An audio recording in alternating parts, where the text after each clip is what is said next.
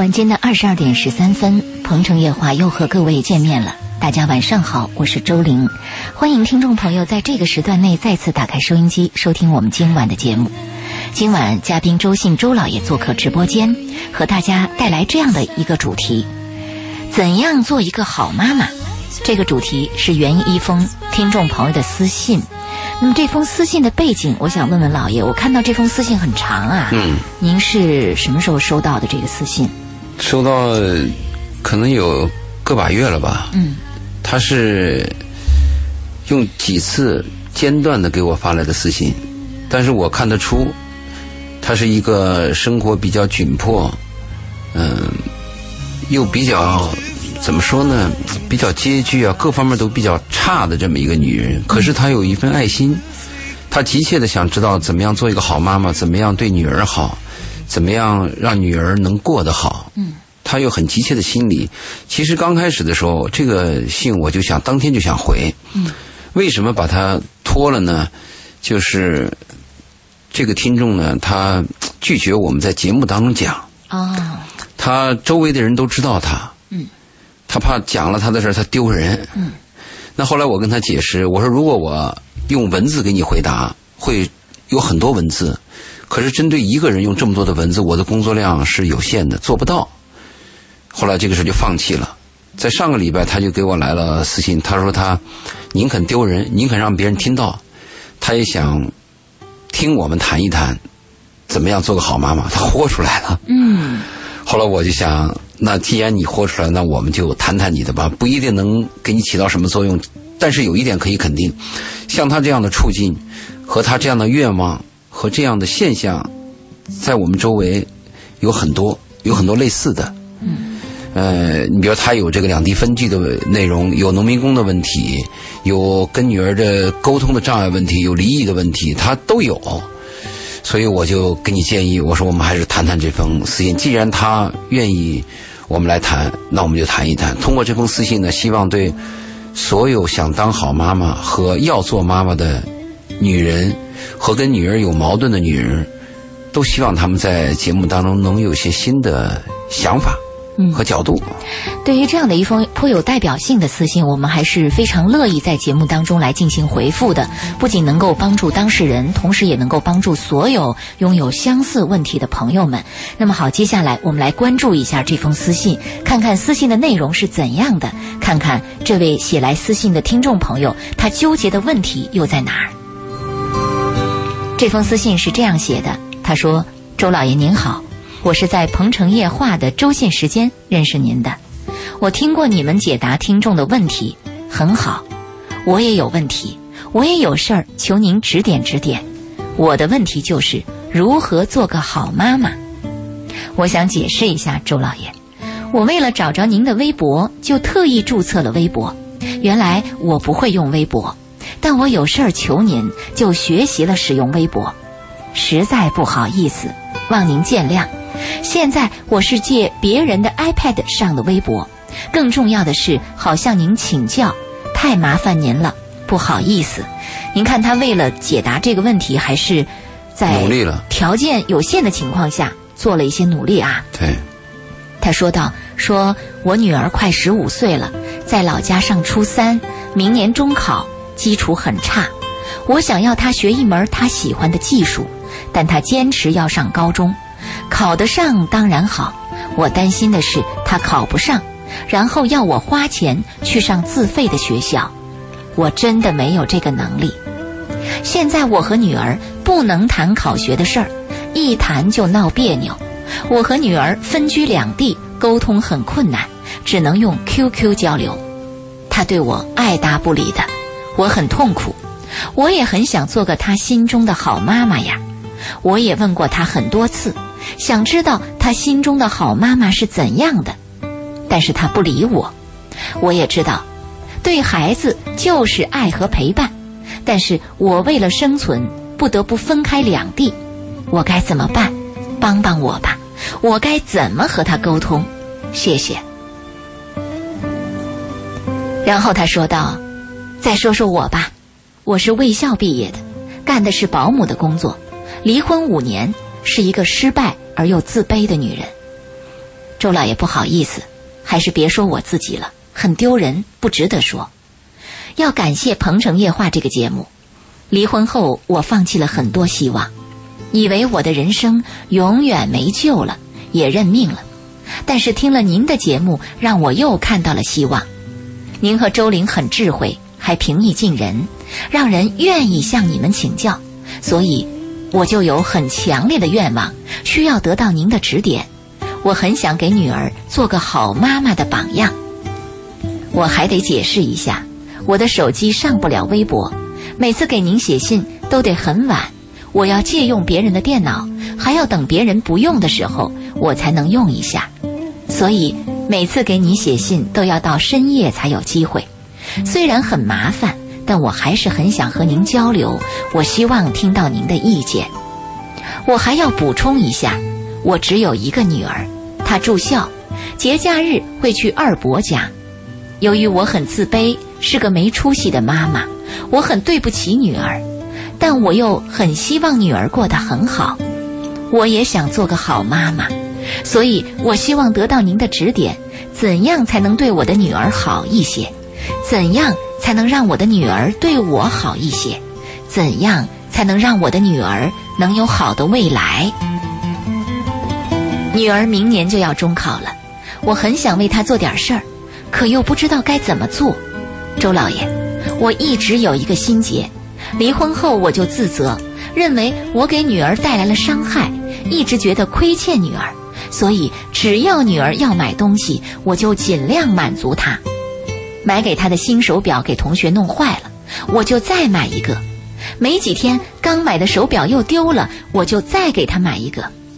我知道他需要和同学攀比，他需要有面子，还要讨好同学。我不能让我的女儿在学校受委屈，所以我努力干活，拼命赚钱，就怕女儿的钱不够用。但是我赚的钱还是不够用，女儿找英语老师补课，一花就是几千块，还要买读书郎的家教机，又是三千多。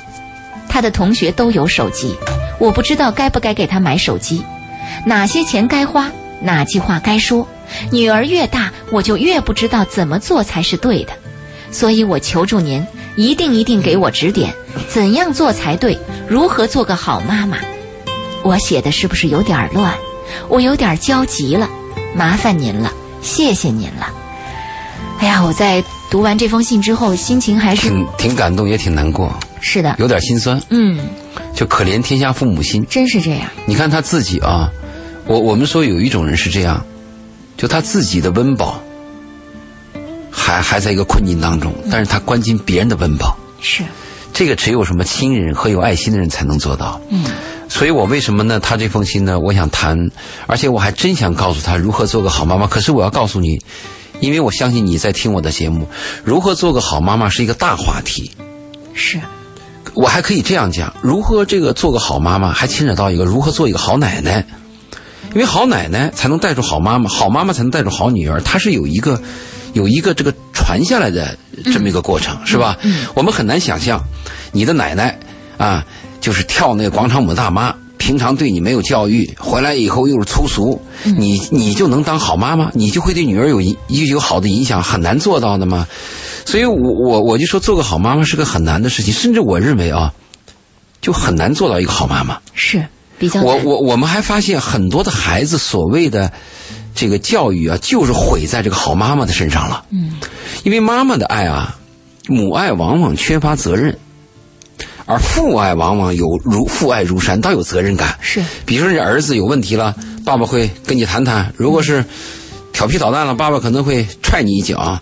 但是儿子呢，哪天做了一件很棒的事，爸爸会拍拍你的肩膀。妈妈不是，嗯，妈妈就认为你是我身上的一块肉，我怀胎十月很难，养大你艰难。来之不易，所以母爱经常是没有原则的，而且母爱经常是在情绪化当中处理问题的啊！因为我今天高兴了，孩子错的也是对的，但明天我情绪有点问题，本来孩子这一个合理的要求，我也会显得不耐烦。所以，如何做个好妈妈，不是这个做保姆的妈妈的问题，是我们所有做妈妈的问题，包括我们没有生孩子的女人也面临这问题：如何做个好妈妈？嗯，您这样说让我体会到，往往父亲说一句话，孩子会觉得比较认可，而母亲的唠叨反而对孩子来说没有任何的作用。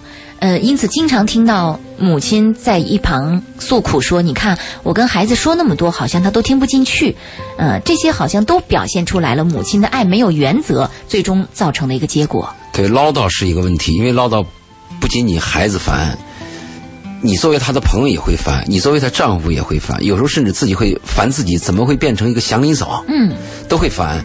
但你刚才牵扯到了一个父亲问题啊，就对我有提个醒。其实做个好妈妈要有后辈支持的，嗯，也就是说你这个家庭是否和睦，有没有一个好爸爸、好丈夫是非常重要的。我们很难想象，妈妈和爸爸打得一团糊涂，打得一团糟，结果你还能做个好妈妈？是好妈妈一定要有好爸爸的支持，就是夫妻两个如果恩爱，一个家庭比较温馨，一般来讲，这个孩子的成长啊，他的心态和人格就相对健全，就好一些。如果我们的父母有问题，在我们呃，在我们自己生活当中就有很多麻烦，而且这个麻烦我们还波及到孩子，嗯，给孩子很小的心灵就带来阴影。那你说怎么做好妈妈？孩子长大有一天突然抑郁了，他自己都不知道什么原因。其实你追溯一下，就是他的那个少年期的成长经历。真是这样。所以你看，像这位母亲写来的私信当中，我们了解到，她是一位单亲妈妈单亲妈妈？啊，嗯离异之后的家庭当中去对待孩子的教育，恐怕又要更加困难一些了。对，势单力薄。呃，势单力薄呢，这个本来我们说夫妻俩可以一个唱红脸，一个唱白脸，相应的配合对孩子可能是有个帮助。比如说爸爸严厉一点，妈妈有时候缓解一下啊。爸爸说个 no，啊，妈妈说一个我们可以商量。嗯啊，妈妈说你这个东，呃爸爸说你这东西真差，但是有个妈妈表扬你，哎，还有好的地方。嗯孩子可以在一种对立统一的环境当中，他会有一个成长。但如果单亲家庭，那确实有个问题，他而且这个妈妈 还对待的是个女儿，啊，女儿还有个问题，女儿经常不尿妈妈，是。女儿有时候大了会跟，比如十四五岁，她跟爸会亲一些，嗯。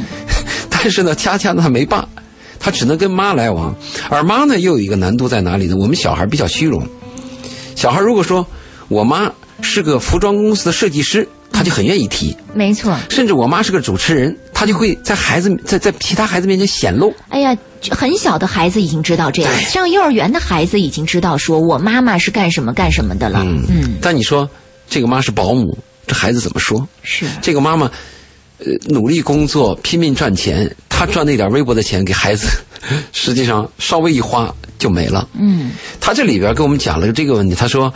太麻烦你了，不好意思，希望我们见谅。其实没有必要，我们做这个节目，我和周林做这个节目，就希望帮助到有困难的人。没错。你你不要怕麻烦，你给我写了这么多信，实际上我每封信我都认真回了。嗯，尽管当时我跟他的回答是我不能够用文字详细的回答你的问题。你看我们刚才谈这一段，这个这个信息量就很大了。没错。但是我一定是关注你的，一定是爱护你的啊，一定是尊敬你的，所以我非常重视你。当他第一天答应我说。同意谈他的问题，可以在节目当中公开他的事情的时候，我就立刻就把他的信调出来，把它归类整理嘛。嗯，所以你不必感到有见谅，你没有任何歉疚，我们就希望帮助到你，对吧？你比如说你今天这个信写完以后，你还有问题，我们还可以谈。继续欢迎。对呃，我们感觉到这位朋友他多次提到说她是个自卑的妈妈，对所以她的自卑的情绪就是不断的在各个方面流露出来，嗯，离婚了嘛？离婚的女人多少有点自卑，因为离婚的女人自卑，她主要是，呃，在我们的现有的东方或者是带有点封建色彩的亚洲文化当中会出现这个问题。呃，离婚感到可耻。如果你要在西方，你在美国，你在阿姆斯特丹离婚算老几啊 对不对？男人离婚才可耻呢。所以这个你没有必要难过，但是离婚可能会给孩子带来一些麻烦，这个可能会有点迁就。嗯，他说了一个问题，他说和女儿分居两地沟通很难，的确是这样。且不说分居两地，即便是你跟女儿住在一起，天天在一起，沟通都很难。当然，十五六岁，他这个反逆期嘛，嗯，那很难的嘛。况且你们又分居两地，这个沟通确实很难啊！你真是一句话说不对，一个字儿说不对，可能那边就把电话掐了，嗯，那么两三个月不来消息都有可能。没错，嗯他也同意我的说法，就是对孩子的爱就是陪伴，嗯，可他确实有个现实，就是为了生存啊，不得不分居两地。你说该怎么办？没有办法，做不到陪伴，做不到。嗯，好，时间关系，这一时段我们对于这封私信的回复就先到这儿。在下一时段回来，我们将针对这封私信继续和大家聊到如何做一个好妈妈。如果您也是一位母亲，针对我们今天的主题感兴趣，欢迎通过热线电话八八三幺零八九八，公众微信搜索八九八周玲来跟我们互动。稍后，鹏城夜话接着再见。冠军路。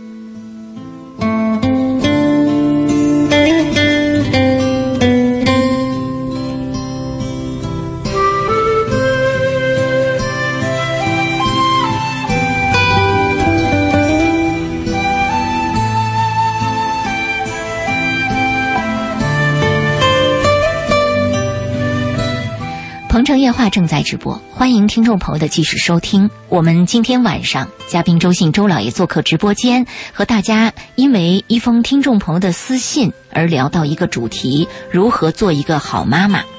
这封私信是一位呃做保姆的妈妈发来的，而这样的一封私信非常的具有代表性。在谈到不能够与孩子进行很好的陪伴，也不能够给孩子更多的这样的一个。呃，近距离的爱与关怀的同时，这位做妈妈的非常的苦恼，怎么办呢？她虽然知道，呃，爱与陪伴对于孩子很重要，但是正处青春期的女儿与她沟通非常的困难，常常是，呃，一言不合就把电话给扣了，而且长久的就不理妈妈。这种情况下，让这位做母亲的非常苦恼。虽然她付出了所有，竭尽全力，却仍然。不知道该如何去爱自己的女儿，所以这封私信也许对于生机前许多有着相似问题的朋友是有着一样的，呃问题和帮助的。那我们继续来谈这封私信。嗯，刚才您谈到谈到沟通和交流沟通交流的问题，分居两地呢是我们很多人嗯存在的问题。我曾经跟出租司机也聊过。嗯，你们怎么办？有的出租司机是把老婆接来，有的是老婆就回家了。我就问他为什么不能够兼得？比如说老婆也来跟你在一起，他说不行。他说孩子呢刚好要高考，嗯，他这段时间呢，老婆必须要回去。他说我的老婆一定要陪着孩子从初中过去，考上高考，我才能放心。就是每个人都有自己艰难的时候嘛，不得不。不得不分开，嗯，这是不得不分开的情况下，那这个妈妈问我怎么办？她现在跟女儿的交流，这个地方我们要有个技术性的建议，嗯，就是跟女儿的交流，关于原则性的问题，一定要说 no，嗯，千万不敢，因为我害怕伤害你，我说了 yes，结果我又反悔，嗯，这个孩子特别反感。但是你关注到没有？这位妈妈说到一个概念，她说因为离婚，她觉得很亏欠女儿，对，所以对女儿任何的要求，她全部都满足。这是我一个提醒，很多单亲家庭的人都会有这种心理补偿的这种现象。比如说，一个正常的孩子说我要个奢侈品，家里人会给他做工作啊，奢侈品是错误的，我们应该买一些物美价廉、实用的东西，花钱过多是错误的。但是作为单亲家庭呢？他就有个补偿心理，嗯，奢侈就奢侈吧，只要我花得起，嗯，我们不止一次看到这样的母亲和这样的父亲，就拿钱来补偿自己的心理心理上的愧疚啊，所以我跟妈妈讲，原则性的问题要敢于说 no，原则性的一一定要说 no，但是我还有个提醒，无论你是说 no 还是说 yes，在你 QQ 交流的在结尾那一段，一定要告诉孩子我爱你，啊，每一次。要反复的提，每一次，嗯。啊，就是我要帮助你。我爱你，我关心你，每一次不厌其烦的，一定要告诉他，而且在孩子跟你发生争执的问题当中，在每次结尾的时候，要给对方留下一个思考和可以商量的空间。嗯，但是原则问题一定要说 no，这个是他，这个他一定要有自己要有能力把握，因为我跟他讲的这个问题，你说哪些是原则，哪些是非原则？这个就很难把握了。是在他的印象当中，这个应该是原则，可是在我认为当中，这个不是个事儿。对，这就麻烦了。因为每个家庭的情况不同。对我说的原则问题，一般是讲什么呢？有没人恶习？嗯。有没有这个道德方面的问题？嗯。有没有违法的问题？有没有堕落的问题？有没有投机取巧的问题？有没有欺骗、撒谎、不诚信的问题？我说的是这些问题。如果这些问题没有，我们就。就要柔和一些了，但是碰到这些问题，我们一定要要严格要区分。碰到这个这些问题，我们要说 no。他谈到一个自卑和失败这个问题，我应该跟他这样讲：自卑我同意，我倒有同意。你不要说你是女人离婚了，我是男人离婚我都自卑，我真有这种自卑心啊会。觉得是人生的一个污点。哎，很难受，他妈怎么这么倒霉的？而且特别是过那个节假日的时候啊，所有的朋友有家的朋友都回到家了，而有些有家的朋友知道你是个单身，他会邀请你。他说：“周老爷，那你到我们家来待待吧，哎过节吧你感到非常别扭，为什么呢？你一个单身，你卡到人家家里边，人家家里都那么亲热，你不很难受吗？虽然人家是好意，但是自己感受到了，非常不。别别给人家添乱，啊，自己躲着吧。所以我就说，我能理解你这个呃自卑的感觉，但是失败我不同意，啊，对不对？我虽然离婚了，你有你的家，我的命不好，但是我不承认我失败，我可以努力工作，我有成就，我可以帮助他人呢，嗯，是不是？而且还有一个问题，你生了个女儿啊。对，你有有所得呀，你在这个世界上有你最亲近的人了。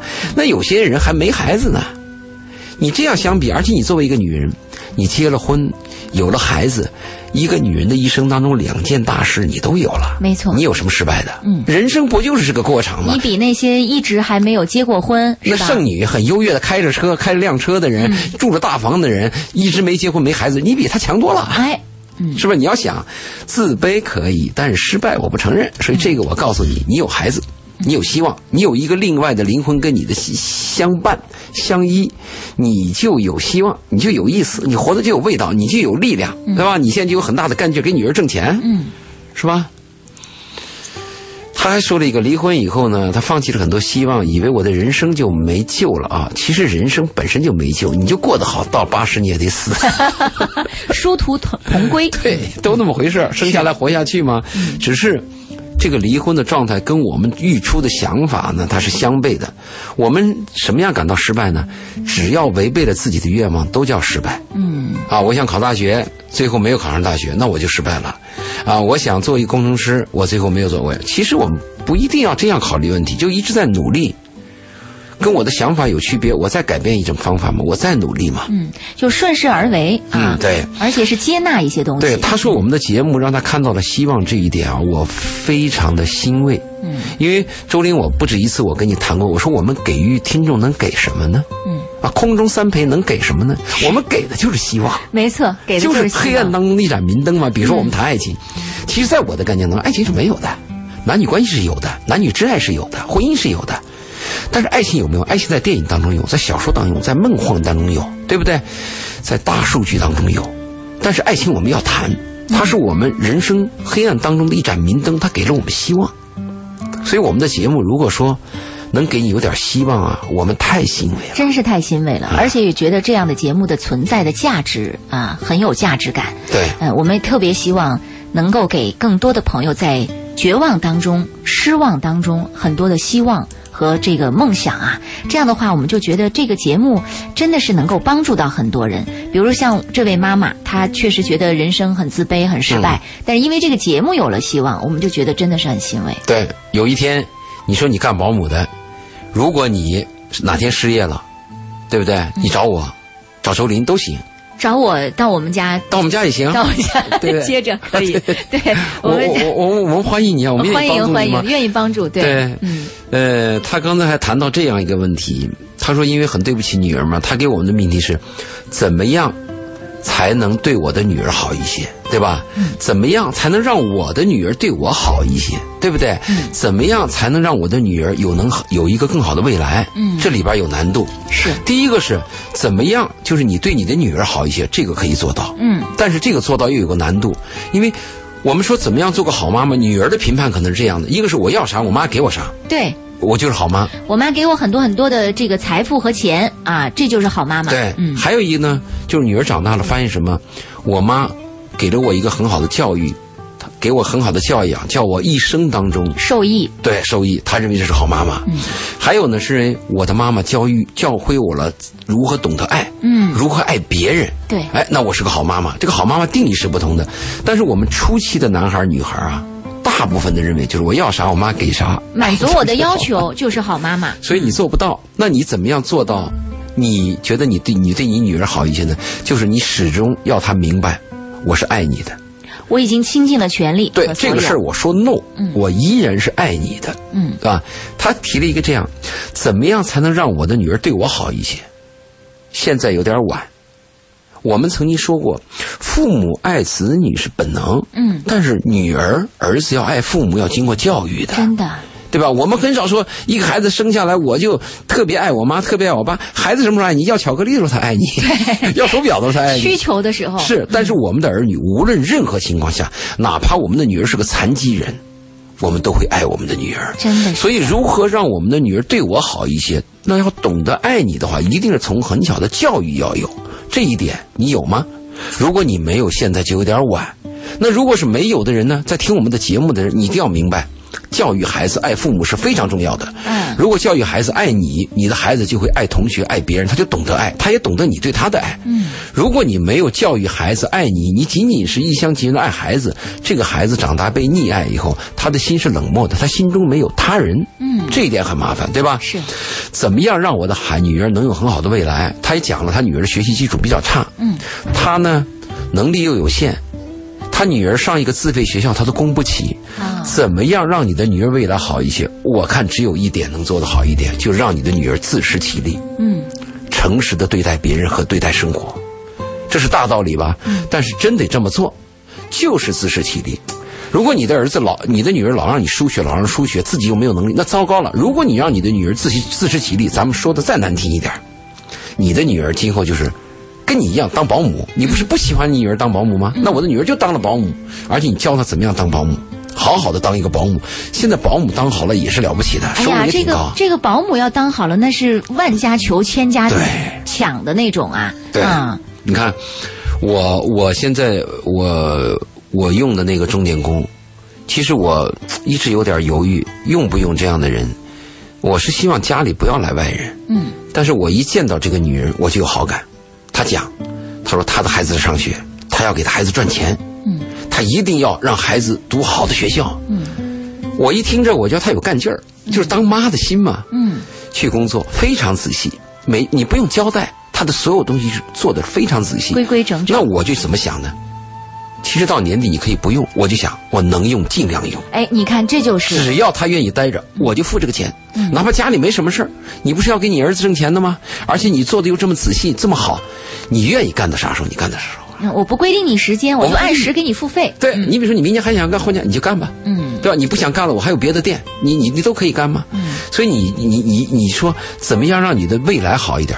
我的想法就是自食其力，一定要教育女儿自食其力。我们有多大的胃口，吃多少碗饭，没有金刚钻不揽瓷器活，要让你的女儿脚踏实地的干点实事儿，这样好一些吧？可是他这样的，我就感觉到他现在这种操作方法已经有点跑偏了。你看他说关于手表是吧？对呃，买一个坏了，再买一个丢了，然后再买一个，嗯就是光这个手表这个对待的这种态度，你就能体会到，呃，他已经给女儿的感觉就是，你对妈妈提的要求我都尽量满足你。你可以不用你自己的这样的一个呃考虑未来的方式来考虑一切，包括他想让女儿学一项技术，女儿也坚持要读这个高中，嗯这些方面好像你似乎觉得是不是是不是在这个教育的问题上，他都有点儿有有有心而力不足，或者说是有点儿时间有点儿晚，这些都有点儿问题出现。但是他提的问题呢，我们又感到非常实际。比如孩子在学校，他就是有个面子的问题。都要对比，要攀比。他还有一个问题，我家越是穷，这个面子还越重。没错，我越不想让别人知道我家条件很差。是，你看、嗯女儿买个手表，手表丢了，如果同学们大家攀比，那你说我做妈的，我本身就心疼我这个女儿，我本身就亏欠心亏觉得亏着欠她。嗯。女儿表丢了以后，在家里，你你你你要知道，你对亲人的难过最大的难过，不是这个亲人的肉体伤害，而是这个亲人的灵魂伤害。嗯，当你有一天想到我的女儿在别人面前抬不起头的时候，或者是颤颤巍巍的向别人这个有点这个谄媚、自卑有点自卑，嗯你说做母亲多难过啊！是说他咬着牙也给他买表啊，是这个心情我是可以理解的。但是他的问题非常严峻，就比如说现在你要找老师补课，一花就是几千块，把他的钱花完了。嗯，他还要买什么家教机，又是几千块钱。现在又面临个具体问题，一般同学都有手机，那你说给孩子买不买？嗯，你说你不买，好像这好像缺了很大一块。这个这普通人都有的手机，你女儿没有，嗯怎么联系啊？好，你说买手机，你买什么手机？对，你是买个普通的，还是买个 iPhone 六？嗯对吧？那这又怎么讲？嗯好多问题，就我这个具体问题确实很难跟你讲。但是有一点，我想跟妈妈这样谈。呃，孩子也十五岁了，今年春节回家的时候啊，跟孩子做一个交底儿。比如说，我是孩子爸，嗯，我就跟我儿子讲，我说孩子啊，我说世界上的爸爸啊都爱孩子，这一点是一样的，但是爸爸的能力是有区别的。嗯，我说别人的爸爸呢，可能是上市公司的 CEO。嗯，我说那你爸我呢，就是个大厨，嗯，对吧？我就能做个饭，我一月就这么几千块钱。哎，我建议什么呢？妈妈给女儿交个底，交个底什么呢？就让孩子知道生活的真实，因为只有真实的东西能让人成长。你就跟孩子讲，你说我干的什么工作？我的保姆一个月能挣多少钱？我每天去别人家，除了洗擦洗碗、擦地、做饭、抱孩子，我每天要干多少个小时？你说像这样的真实，与其去说要不要让女儿亲自来看一看，这种会不会对她的这种感受，她会更强烈？她是这样，有两种的教育方法，一种教育方法呢是我这种，就是希望把真实的一面告诉孩子，让孩子在真实当中成长；还有一种呢是认为要把残酷的一些东西啊和苦难的一些东西呢，尽量屏蔽掉，啊让孩子有一个完美的一个童年，呃，有一个不受影响和打扰有一个安徒生那样的童话般的童话般的呃梦。但是十五岁啊，这个年龄，我建议是可以让他知道一些真实的，因为你总要知道真相。你十八岁要成人，你走向社会，你要面临很多虚假的东西和需要你识别的东西。你你就谈个网恋，那网恋诈骗有多少啊？嗯，对吧？你现在出去有那花言巧语有多少啊？你起码要识别善恶嘛。是，所以我说这妈今年回去啊，跟女儿谈一谈，妈是干什么的？妈又有多少钱？你看我们该怎么花？嗯，妈愿意把钱全部给你，妈甚至献血都要把钱钱全部给你，就是你看妈该怎么办？嗯，这是我一个建议。跟他有然后把这个问题谈完以后，我们再谈买买手机。手机非常必要吗？买什么牌子手机？嗯如果真为了联系，是不是非智能手机就可以？学生用的手机是不是就可以？我跟这个妈想这样讲啊，你知道我的微信，对吧？如果你确定给女儿买手机了啊，微博啊，微博，你知道我嗯的微博，而且你的女儿确定哪个牌子了，这个钱我给你出，啊，对吧？我今天只能给你做到这一步了，我贡献也这么大。不论你女儿提到什么手机，确实你们经过讨论的，但是你跟你女儿谈的不要谈我，你就谈你女儿要买什么手机。你女儿听了你这个叙述，如果你女儿听了你叙述还说妈，我不管你，我就要 iPhone 六，嗯，你把实话告诉我，我就给她个给她 iPhone 六。啊，我出一份钱。让你让你儿承担，你别出，我就出，我就跟你讲啊，我只能做到这个东西。是，这个也是我们跟这位母亲所谈到的比较实际的这样的一个情况，就是不怕把残酷的现实向女儿说清楚，让十五岁的这个孩子啊，嗯，说穷人家的孩子早当家是吧？这早当家有一个概念，就是让这个孩子早点接受这个现实的东西嗯啊，迅速成长。确实，每个孩子他的家庭背景不同，他也得接纳自己的家庭背景的真实情况。必须必须，我们有时候打肿脸充胖子，希望孩子的心里边呢，好像是优越一点。你像我从小跟我儿子就谈呀、你应该怎么样的节约，怎么样的这个创造财富，而不是消耗财富。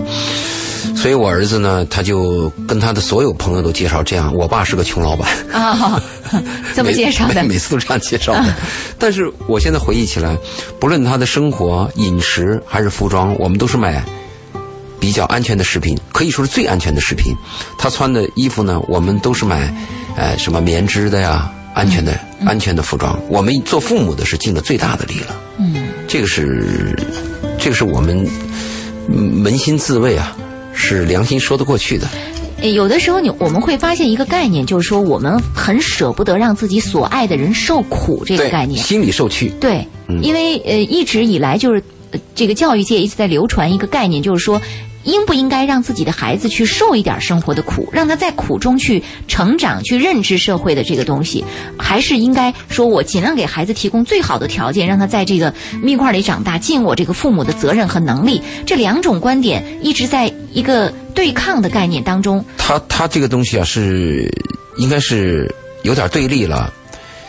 有人说啊，男孩要穷养，嗯女孩孩要富富养哎，说男孩穷养呢，是他知道生活的苦，他今后自己会奋斗。嗯，说女孩富养呢，不至于被一个香草冰淇淋就骗上床。对，就是这个问题，就是你嗯你你要有代，你要有大价钱嘛，就是这个概念嘛。对对，呃，但我的体会是这样，人生它是有起伏的嘛，嗯它是有过程的嘛。你比如说，小孩在一个、呃、几个月子大，你让他受什么苦啊？嗯那不就是肉体的问题？你就要好好的保护它，它的温度、它的湿度、它的饮食，你都得考虑的嘛。嗯但是孩子长大以后，他有两种苦啊，一种苦是肉体上的苦，一种苦是心灵上的苦。你看你哪个磨难？其实人的一生啊，心灵上的苦的磨难要比肉体上的苦啊，可能磨难的更大。因为现在我们物质生活比较好嘛，我们住房也可以住得好一些，饮食也可以好一些，我们的身体的穿的衣服也会好一些。往往我们最后经历的心理上的痛苦，我们扛不住。对，所以看看你到底是让孩子承受什么样的苦。嗯但是我的建议是，不论男孩女孩，肉体上的苦，心理上的苦，都应该经经受一下。经历一点儿。你必须经历。如果你在父母的指导下没有经历，他走向社会也要经历。哎，那你说，到底是在我们的保护下，他经历一点苦难好呢，还是让他走向一个陌生的社会，他突然猝不及防，嗯，哪种好呢？反而到时候可能没有承任何的承受能力了啊。当然的了，我是希望能在我们的辅导下经历一些。你看那个日本小孩，冬天都是洗那个凉水澡，是，就告诉他你们长大以后要受冻啊，你你你不要抗寒。嗯，他就有这有这样的洗礼。嗯，还有一些国家也有一些各种各样的成人礼都有的嘛。但是我我我建议是跟孩子啊，不要过分的搞一些东西，比如说故意让你受什么苦，故意让你心里受什么难。呃，什么虎猫啊、虎虎爸呀，什么就是极端的妈呀，这种极端的这极样极端的东西要要要避免。嗯我还是建议我们生活当中有爱，有委屈，有温暖，有沟通，有理解。特别是爸爸妈妈跟孩子这个东西啊，温暖和爱始终要存在。就是我们最后啥能力都没有，我连钱都出不起了，我只能告诉孩子一句话：我爱你。嗯，那这个力量也是很大的。是的，是的，嗯、但是往往在做父母的这个过程当中，都是有了孩子之后，才忽然发现说，哎，我不会做父母，我不知道怎么去爱哎，孩子。你说的是这个对了。我我看到很多的父母，我的结论是这样子的，就是不配教育孩子，包括我自己。我现在会好一些，但是我做父母的时候，在我孩子需要教育的时候，我的结论是这样：我们做父母的都不配教育孩子，我们甚至把孩子教育给这个毁了，嗯，完全有可能。孩子的他教育啊，他的第一来源应该是父母，第二来源是学校，第三来源是社会啊。所以父母的影响可能比较重要。对，比如说你们俩夫妻比较和睦，或者爸爸有个好习惯，妈妈比较善良、比较温和、比较智慧的处理问题，就是你的那个言传身教对孩子可能影响比较大。如果我们刻意的告诉孩子什么是对的，什么是错的。你该怎么样？你必须怎么样？这个行为规范可能在很小的时候，比如孩子在五岁以前，他见效；七八岁孩子可能就有一点不耐烦；嗯十岁以上他可能会提出为什么。啊，对，再大一点，他会反抗。你让我这么做，我我偏偏要那么不怎么你说动我非要吸。对，啊，我的建议是，小的时候五岁以前，你可以给他行为规范，甚至可以强制他。但是再大一点，最好温和对待，去沟通啊，去理解，慢慢跟他商量，有耐心。我们发现啊，如果严苛的命令孩子做一件事儿，当时是见效的，嗯但以后反弹很厉害。嗯如果我们耐心的跟孩子谈，那谈三次四次，这个谈看来比较慢，但是一旦谈成了，它持续比较远。我跟我儿子的交流一般要两三天。比如说他第一件事儿，他把一个碗给你摔了，嗯你当时批评他，他不认的，他不理。我说你应该说对不起嘛，碗摔坏了是你故意的嘛，这个是错误的嘛。碗摔坏了以后，就是就对我们有影响嘛。第一天他不理你，第二天你回忆起来再跟他谈，你说你你你问他，你说你昨天犯那个错误你还记得吗？看看你。然后第三天你再跟他说，你说你还记得吗？上次你把碗摔了，记得。嗯嗯，然后第四天你再问他摔碗是不是错的？对，是错的。第五天你问他，那你错了应该说对不起吧？对不起。嗯，持续下来，他把一个问题你很耐心的跟他讲了，你发现下次再沟通这个问题的时候，效率就特别高就。如果你很粗俗，你把碗摔了，你必须道歉，你这他当时是是是憋着劲儿给你道了，后来你又不提了，这个达不到教育效果。哎呀，你看真不容易啊！我们说，呃，受过教育的、有良好的教育的，或者有良好的家庭背景和条件的，在教育孩子的过程当中，仍然可能会走很多弯路，可能会带来很多的问题。第一次生孩子嘛，对对吧？如果我们生上都不懂一百个，我们 到九十九个我们才会教育。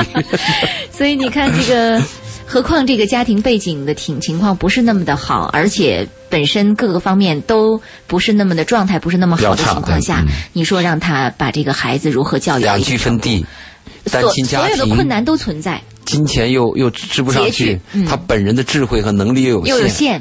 啊，所有的问题都存在了。是，所以，但是有一点的是，这个妈妈，你看她爱，心有爱心，她有除了有爱心之外，她很愿意学习，顽强，她很愿意通过我们的节目去获得一些。学微博跟我们沟通。对，因为她还是很努力的想做一个好妈妈就冲着这份心都会让人很感动。她不放弃，她会再觉得说，我不说我就这样就算了，我还是想寻求一些方法和途径。永不妥协。嗯，嗯，是就是因为他这种永不妥协和这个上进心感动了我和周林嘛，我们就今天一期节目来谈他这个谈这个心嘛。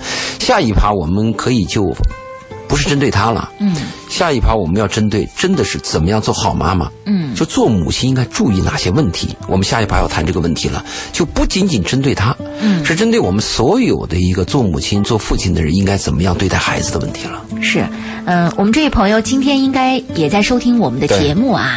那么在收听的过程当中，呃，如果说你听完我们的节目之后，跟您的女儿再次沟通的过程里，再遇到什么问题，可以继续关注。而且我还是要再给你强调，嗯我的承诺是兑现的。就你女儿那个 iPad，呃，那个那个手机，嗯，是我来付费的，你不用客气啊。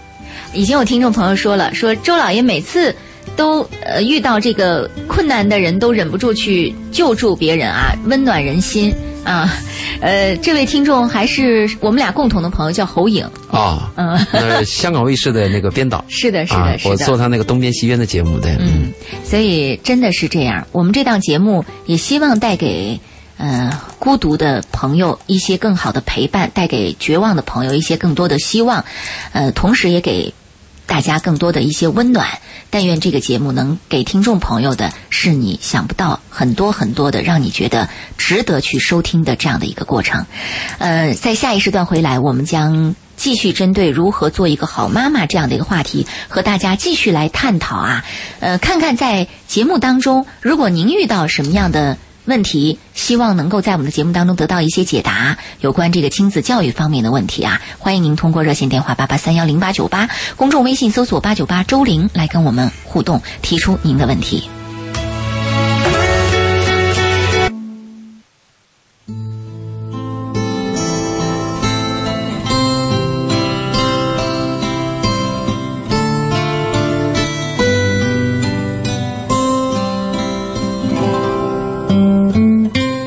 二十三点零六分，《鹏城夜话》来到节目的最后一个时段，欢迎听众朋友的继续收听。周四夜晚的《鹏城夜话》是嘉宾周信周老爷做客直播间。我们今天晚上因为一封听众朋友的私信，和大家聊到了，呃，关于如何做一个好妈妈这样一个主题。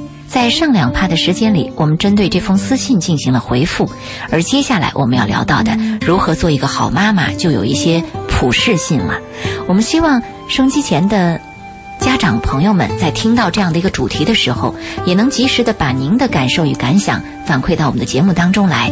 这里有听众朋友询问说，这个周老爷的微博是多少？呃，您可以关注一下新浪微博周老爷二零幺幺，新浪微博周老爷二零幺幺。刘金彪说：“周玲，周老爷，你们好，我们在这儿打工，带着两个孩子，你看孩子和他在一起他说我都不知道怎么管。”嗯，因为工作没有什么时间和他们交流啊。谢谢你们的节目，正在让我们学习怎样教育孩子。嗯，吴先华说如何做一个好妈妈。刚刚听了一段儿，就觉得有些东西听得非常的不畅快了。他说，他说那个，嗯、他认为我们说的广场大妈就不是好妈妈了吗？啊，对他这个说话可能是有个问题，就是有漏洞。呃，我们说的，因为我们最近讨论广场舞的问题的时候，我我昨天下午和一个居委会的主任还谈到这个问题。我们提到广场舞的大妈的时候呢，我们讲的是那种只顾自己，不顾别人，只强调个人利益，不强调集体利益这种广场舞大妈。因为现在广场舞大妈一提以后，它是个符号，嗯就是你这个，你这个生活呢，为什么只强调自己？我们不止一次的听到这样的报道，嗯所以我们现在强调的是公共利益有没有人应该遵守。如果我们每个人都强调个人利益的话，那么这个国家是危险的。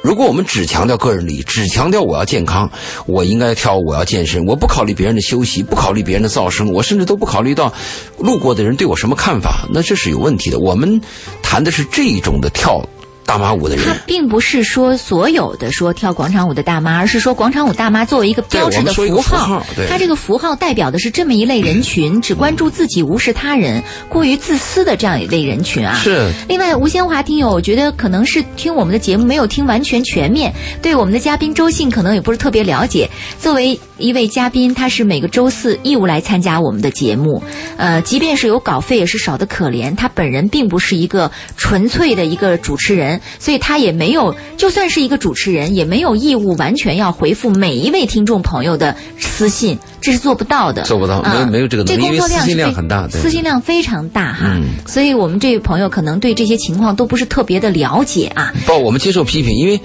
你只要一个人出现在公共场合，就各种语言都会有。而且他对你的要求会更高，嗯高有别于这个普通我们还要要接受。各种偏见和误解，嗯是没有办法的。我们允许别人批评，但是我们做这个目的是什么呢？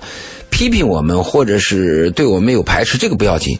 我们的目的只有一个，我们对那个需要帮助的人，我们能够给予一点点帮助，嗯我们的目的就达到了。是，但是我觉得遗憾的是，为什么我们这位听众朋友只听到了这部分，没有听到周老爷说，如果这位写私信的妈妈说她女儿要什么手机，这个手机她来买这一段话，呃，如果是这段话您忽略了，而您只抓住了您个人认为的一些部分，那我觉得还是蛮遗憾的。我我我那个，他说这个事儿，我想起一个问题，就是每个人对每个人是有偏见的嘛。嗯，你比如说，我我们那个餐馆，你上那个大众点评网你去看，评差特别多。啊。我吃过咱们那个餐馆，我觉得是我吃过的最放心、最安全。我们那个餐馆，我曾经跟几个客人，我出去，我跟他这样讲的，我说我们这个餐馆不欢迎你再来，嗯因为他的那个礼貌和态度教养都非常差。他对我们的服务员啊，他认为他花了点钱。就可以随意的欺负别人，可以吆五喝六的。嗯但是在我的概念当中，你花钱和我们的服务员和你是平等的。没错，你愿意花钱是你的事儿，但是我有权利拒绝对你的服务，是完全可以的呀。嗯所以你看这些人他就评差你，把你评的很差。我跟我们的公司人讲，我说你连一句话回应都不要，我说你最后会看到一个现象，就大众点评网对同花顺的评价很差，但是同花顺的顾客盈门排队，这是个什么现象？对，所以我说我们要真实的，嗯啊，我们不能要求每一个人都说你好，因为确实你也有做差的时候嘛，嗯你也可能有伤某个人的时候，完全有可能嘛。对，是这好，下面我们接着就谈我们一般做夫妻的、做妈妈的应该注意哪些问题啊？好的，我们谈的第一个问题就是夫唱妇随，嗯一个家只能有一个上帝，嗯这是很重要的一点。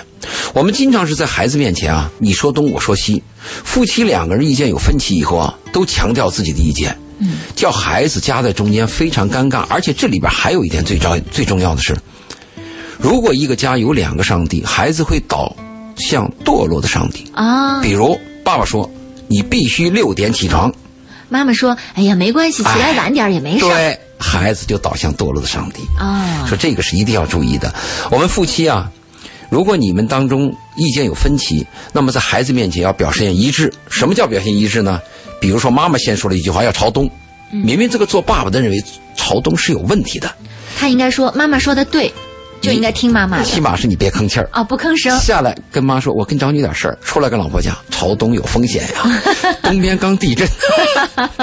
就我们说，这是我们要注意的。一个家只能有一个上帝，这是个什么原理呢？一个国家也只能有一个领导人，一个公司只能有一个总经理，是否则国家就会乱，公司就会垮，一个家也会你死我活，这是基本道理。嗯，所以上帝对孩子只能有一个，只能有一个声音。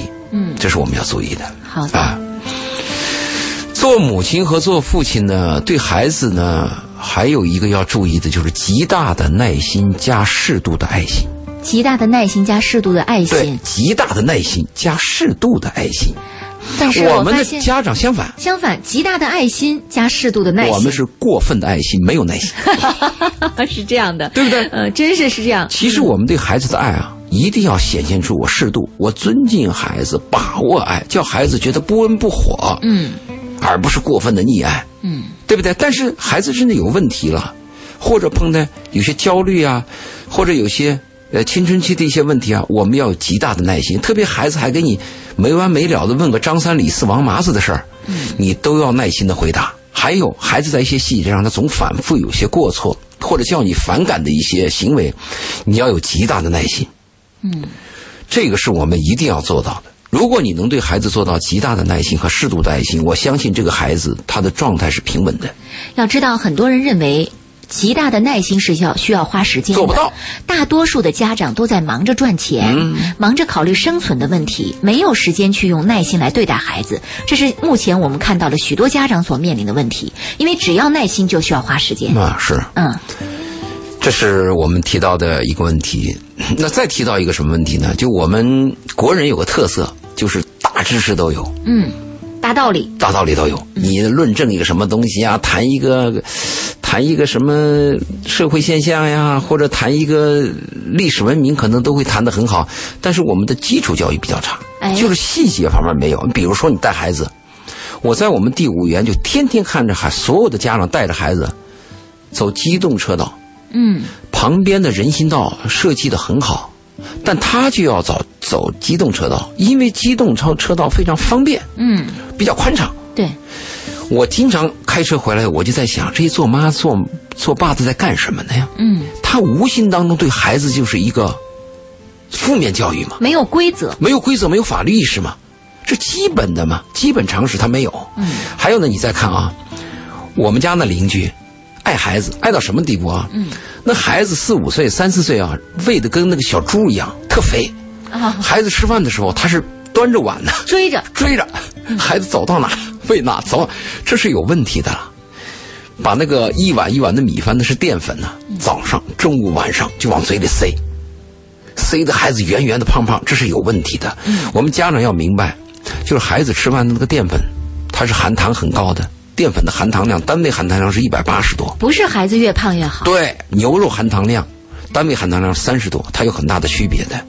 再一个，孩子吃饭的时候要稍微饥一点，就是吃的少一点，有点饥饿感。冬天的时候稍微有点寒冷，这样对孩子的生长是有好处的。所以你当好妈妈的是最基本的教育你要有。如果你连孩子这个温饱吃饭你都搞不定，你当什么好妈妈？对，是不是？最基础的这样的最基一个础都没有一样照顾都照顾不营养平衡你都你都不知道淀粉是什么东西，你就在那瞎给孩子塞，你说你能当好妈吗？嗯，真的是这样。有问题的吧？嗯，没错。嗯，雨过天晴这位听众朋友说：“两位主持晚上好，我也是个妈妈，很爱听你们这个节目，因为要早点陪女儿睡觉，所以好久没听你们节目了。在睡觉时看看看到你们今晚的主题，就想这个节目一定要听，非常谢谢你们的指导。就是你们这节目太晚了点儿，呃，可以在蜻蜓 FM 里有一个回听啊，回听的功能。啊嗯，我们还要跟父母谈到一个问题啊，平等，平等。这是我们东方父母最缺乏的。西方呢，他他信上帝，嗯他认为在上帝面前庶民同罪，嗯就你是领导，你是爹妈，你是爷爷没有关系，咱们灵魂是平等的。嗯，但是我们东方认为什么？君君臣臣，父父子子老子养儿子打儿子活该，是家务事。对，这个是非常糟糕的。嗯我们一定要尊敬孩子，我们一定要平等。嗯，当孩子哪怕他跟你闹，哪怕孩子做了一件你认为是非常错误的事儿，你要教训他，你都要平等。嗯你不能以为我是老子，我就可以凌驾于孩子之上。我们要认识到，一个孩子哪怕他再小，哪怕他只有七七八个月，甚至是刚刚学会走步，你要明白，你跟他是平等的，他是一个独立的生命，他到你们家是个过客。嗯，这个概念一定要有。如果这个概念你能存在，你能够跟孩子平等，你能尊敬他，你的孩子长大就会尊敬你，啊，他就会爱你。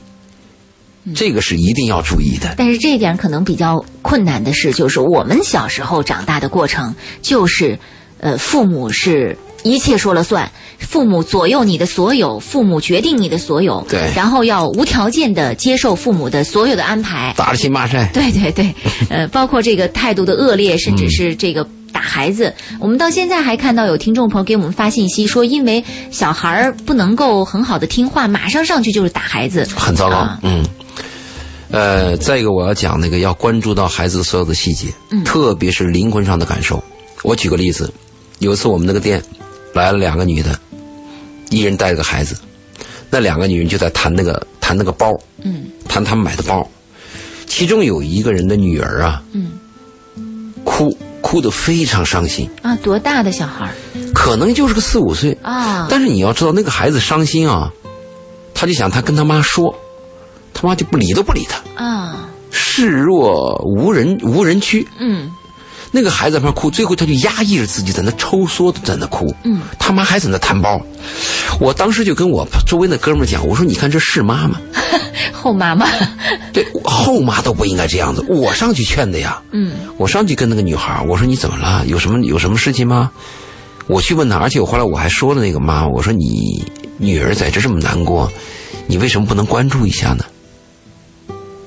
这个现象可能在很多地方都会发生的，他会觉得说孩子小，什么都不懂，然后他哭就哭一会儿，一会儿就好了，甚至不耐烦。嗯，我们要关注孩子的每一个细节，我们一定要注意，在有的国家它是这样规定的：孩子在十二岁以前，只要走到公共区域，嗯。母亲必须拉住孩子的手。嗯，十二岁以前，十二岁以前，十二岁以前，就是你在公共区必须要拉住孩子的手。你看我们这的情况是什么情况？经常有这样的报道，窗户上一个孩子卡在那儿了，嗯因为什么？父母出去把门锁了。对，还有呢，我们的孩子在街边走就被车压了，嗯为什么呢？父母在开店。嗯这个如果刑事追究的话，应该是监护人有罪，嗯监护人要判刑，要坐牢。就你爸妈有问题，你是监护人，你根本没有负起监护人的职责，对监护人的基本职责是孩子这个生命的安全，你要做到。看护好，对，但是在我们大部分心目当中，认为有情可原，嗯，是不是？但是我就说，我们一定要注意孩子的每一个细节，他的情绪，他的监护权。你既然是孩子的妈，你要想当一个好妈，你的基本监护权你要做到。嗯是啊，所以你连孩子的这样的一个细节都没有很好的关注，你说还谈何教育或者是其他的问题？这是一个最基础的问题啊。嗯再谈禁止打骂孩子，其实比禁止打骂孩子更严峻的是什么呢？讽刺挖苦。啊，讽刺挖苦比打骂孩子还要严峻。对，你要你你你不要说是人了，你就那个动物啊，嗯，那个狗啊，嗯，你要是讽刺挖苦它，它都难过。啊，有有一个杰克伦敦的小说叫《白牙》，它描写的是一条狗。就这个狗啊，它是一条斗狗，它非常有名。它在所有的斗犬当中，它它是非常顽强的。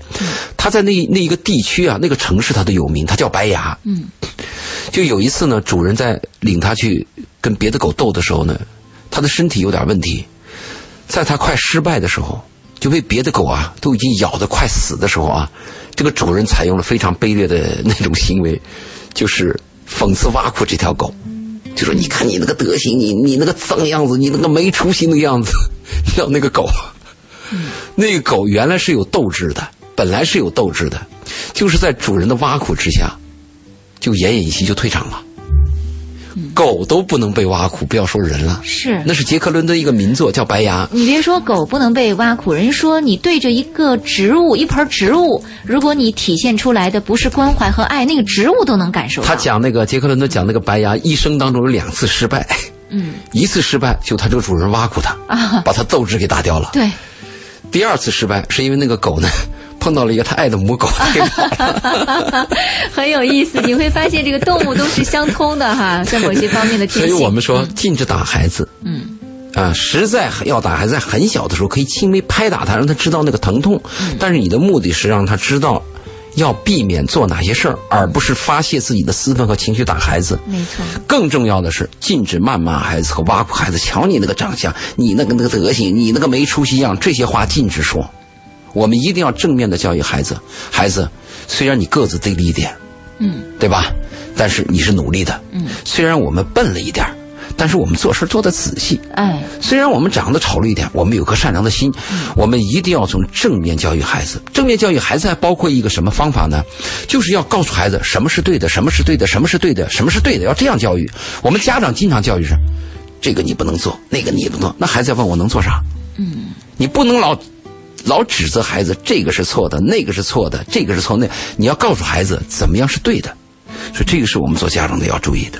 嗯，好，有听众不断的在询问说，周老爷的微信号能不能呃介绍一下？很抱歉，没有对外的一个微信号啊，对，只有那个只有新浪微博啊，只有新浪微博。嗯，我家有二宝这位朋友急切的希望能够得到呃周老爷的微信，说不知道怎么上微博，您还是能不能像我们写信的那位妈妈一样学习学习新浪微博，新浪微博里只要你输周老爷二零幺幺就可以找到我，因为我是二零幺幺年注册的啊周老爷的这个号啊，周老爷二零幺幺。可以找一下，还是上这个新浪微博。嗯，好，我们继续我们的话题。对，我们还讲到一个孩子教育的问题，因为我们分那个做好妈妈，它是分不同阶段的。比如说孩子在，呃，这个哺乳期的时候，我们要教育，要要，起码你要知道怎么样喂奶，嗯，呃，怎么样保护孩子的体温，怎么样注意孩子的营养。但是孩子再大一点，你就要注意陪伴。如果再大一点，比如说到了十岁、二十岁、十岁、十几岁的时候，他一定有个心理上的沟通。啊，是不是？那再大一点，他还有一个考学校，嗯，要不要考考的高中？要不要上那种比较有名的学校？学分怎么样？这些问题都集中在你的面前，这些问题可能给你压力很大。我的建议是，你没有能力的事儿你就不要干。那你有什么能力呢？所有妈妈有一个共同的能力，嗯就是培养一个好子孩子好习惯。啊，对不对？你比如说，我不是学数学的，嗯，我也不是学语文的，我也不是学英语的，我就是个保姆。那我怎么办呢？我就培养一个孩子好习惯。嗯，孩子的习惯都在细节。回来以后要把自己的鞋子在门口放好，自己吃完的东西要一定要扔到垃圾堆去。嗯，我们每次做完作业以后，所有的书包，妈妈妈和爸爸要鼓励孩子自己把它收好。嗯，第二天要做的事儿，头一天做准备。见到老师临走的时候要说再见。每个家里每次来客人的时候，我们一定要说叔叔好、爷爷好、奶奶好。走的时候我们要目送。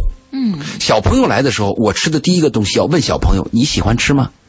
如果你的孩子有一个好习惯，你的孩子这辈子就是成功了一半嗯，所有的妈妈没有能力教育孩子奥数，没有孩子教育孩子托福，没有孩子教育什么雅思，但是我们妈妈都有个共性，培养孩子的好习惯。一个有好习惯的人，他会受到大家的尊重和欢迎对对对啊这一点就真的就是成功了一半。嗯。嗯，呃，我们今天的节目时间啊，已经到了即将结束的时间，还有很多没说。嗯。啊，呃，如何做一个好妈妈，可能需要跟大家探讨的部分太多了。对。这样我们也关注听众朋友在公众微信平台上跟我们留言的一些内容，在以后的节目时间当中，我们将着重的安排一些。部分主题来跟大家继续探讨关于亲子教育的话题，因为我们发现一旦涉及到亲子教育，听众朋友关注的问题方向实在是非常的都爱丰富孩子嘛和多。对嗯啊、那么有关这方面的主题，我们在日后的节目当中会一一的再为大家呈现。呃，我们都希望教育一个好孩子出来，但别忘记先要成为一个好父母。对我们最后要再强调一下，就是我们针对今天晚上这个保姆妈妈，我要再强调一件：你回去跟你的孩子好好沟好好沟通，孩子需要那个手机，我来付。嗯，是的，嗯、这份温暖我们先要送给您。除此之外，别忘了对您的孩子多表达爱啊！每次记住，无论怎样沟通，多多的表达您的爱。这些方面都是我们在今天节目当中嘱咐您的。祝您一切顺利，希望您能够实现您的愿望，成为您心目当中的好妈妈，女儿心目当中的好妈妈。今晚的鹏城夜话就到这里，谢谢周老师好再见嗯再见。